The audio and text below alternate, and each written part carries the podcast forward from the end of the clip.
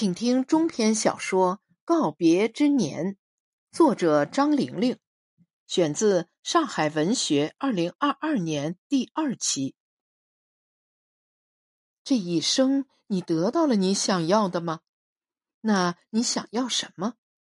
叫我自己亲爱的，感觉自己在这个世上被爱。见最后的断片儿。年轻几乎就是穷困的代名词。每个月生活费刚打来的时候还不错，月中情况开始恶化，到了月底经常一贫如洗。那会儿我每天上课前都站在教学楼告示栏阅读各类兼职广告，下课再读一次，以免广告被学习结对、社团招募等其他告示所覆盖。负责人联系号码写在最后，有时数字是竖打的，A 四纸下端被裁成一排彩旗一样的细长条，撕下揣进口袋就行。一个月内，我面试了四个，均没有下文。渐渐的，我想，工作可能是个幻觉。一个女友听完我的诉苦，给了我一个号码，说你可以试试联系他。他有个公司，还是工作室什么？当我打算存号码时，才发现我已经有了他的联系方式。不知什么原因，从未拨打过。二零零五年的一个夏日傍晚，我还没吃晚饭，在书桌边犹豫了一会儿，拨下那十一位数字。电话响了会儿，被接起。我问那边是否有工作。他说：“是的，不过也得看情况。什么情况？身高和长相。”听到这里，我不说话了。他顿了一会儿，声音略带疲惫：“这样吧，我们明天下午四点在 A 楼幺零三有个展会面试，你可以过来看看，记得带一张两寸照片。”第二天下午。我踩着一双银色绑带细跟鞋走进教室，看见宋和几个男生坐在第一排，桌上摊着文件袋和笔记本。他坐在最右，靠近过道，手里夹着一支黑色水笔，头发剃得很短，像发青的火苗，在一堆人里显得很突出。他叫我靠墙站，脱去鞋子，转个个儿。脸面向他，我站到墙边，但拒绝脱去鞋子。鞋跟高十厘米，我说：“那你多高？”他问。“一米六三。”我说。“真的吗？”他笑了笑。“好吧。”这条裙子怎么回事啊？我低头看着裙子，心想：能怎么回事？那是一件跟室友借来的浅黑牛仔短裙。侧带镶满银色铆钉，上衣是一件印满玫瑰的半透明浅绿丝质罩衫。见我不回答，他又笑了：“没事儿，你走吧，有消息我通知你。”然后敲敲桌子，叫我留下照片，将照片夹进透明文件袋里。塑料皮儿映出女孩们呆板的面容，相互重叠在一起。回去的路上。我想，这不是个正常的兼职。他拿着那支笔，得意的像拿着一把枪。看你的样子，就像你什么都没穿。大学是会遇到那样的生意的，我们和那些往往也仅一步之遥。我想，应该是没戏了。一周之后，一个陌生号码打到我手机。嘿，是我，记得吗？他说。见我不作声，他继续说：“前几天给你打电话，电话没通。”我说：“是的，我手机丢了。昨天晚上，我和一个学长参加了同乡联谊会，十点多我就知道手机丢了。回去后几乎一夜没睡，一大早跑去，室内狼藉一片，果壳、饮料瓶和烟蒂替代了晚间的幽暗和欢笑。”在这样的空间找到一两只用过的避孕套也不奇怪。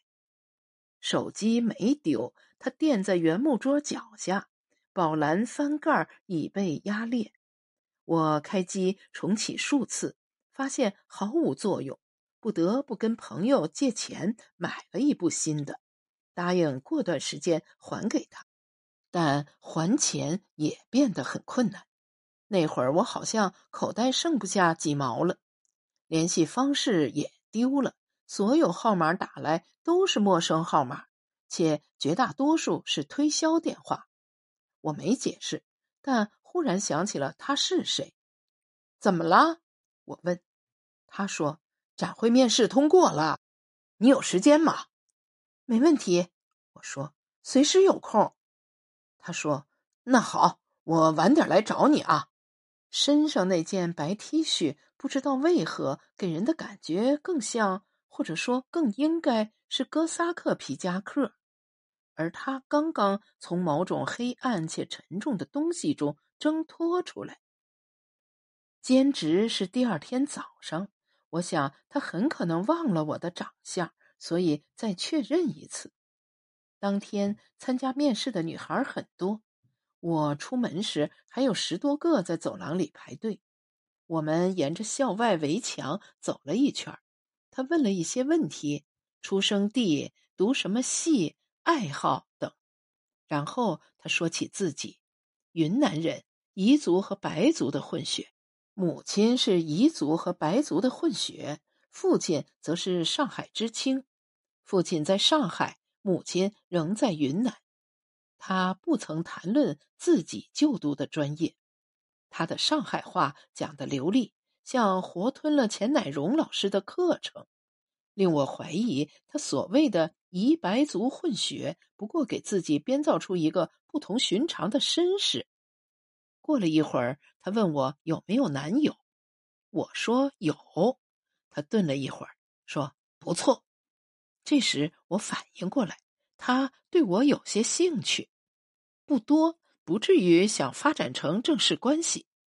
同时，我也猜到他应该和很多人保持联系，他有许多备选。第二天早上，他开车来接我和其他几个女孩，我负责 cos，也就是角色扮演《死神》里的除森桃。同届有丁贝利。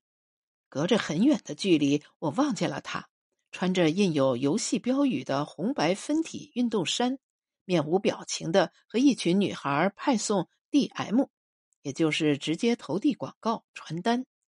没有比她更美丽的人了，我想。展会持续了三天，每天回校后我都精疲力竭。结束后，宋给了我一支白色信封。我原先听闻一天六百元，打开信封后发现远远低于这个数，可能他拿掉了抽成。但这笔钱解了我的燃眉之急，我还清了欠账，自己还剩下一些。自从我们相识之后，在学校遇见他的次数变多了，大部分时间他都在独自走路，有时身边站着几个女孩。我从未在课堂上见过宋，仿佛他的学习只是闲逛。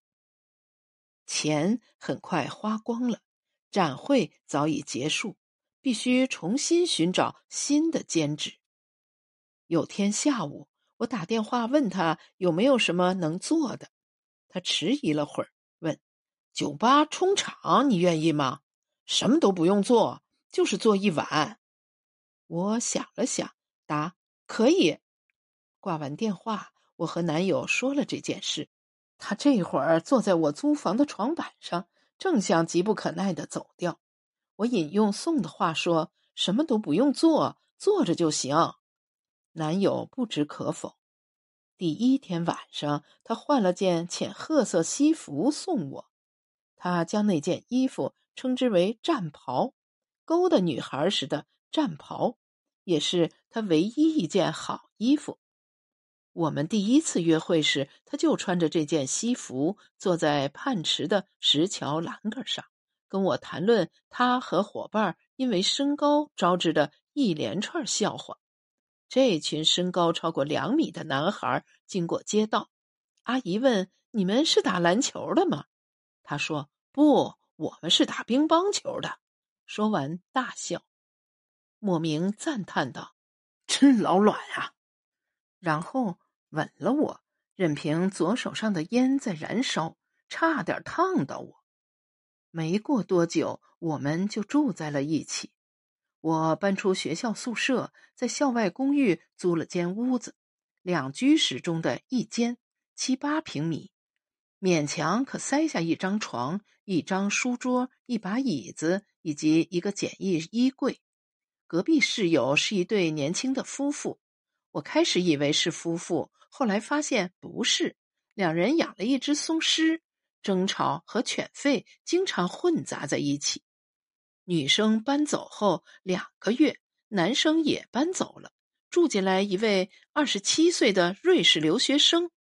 第一次见面，他送给我一张明信片，上面印着日内瓦湖，蓝的像宝石辉映的梦境。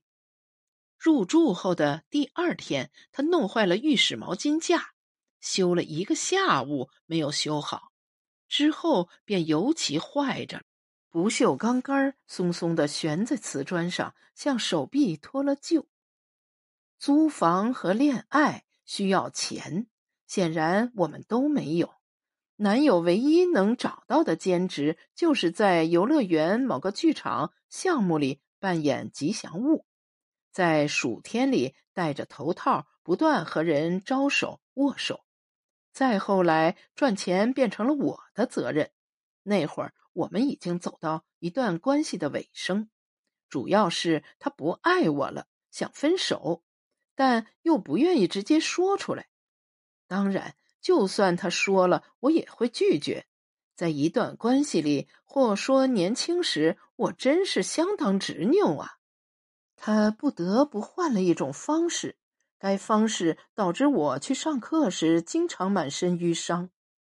有次，整只眼睛都紫了，我花了很长时间才用粉底遮盖住。那一天到酒吧后，他就一直坐在吧台边喝他们免费赠送的啤酒和鸡尾酒，不加掩饰的看着其他漂亮女孩，而其他漂亮女孩通常被其他人抱在怀里。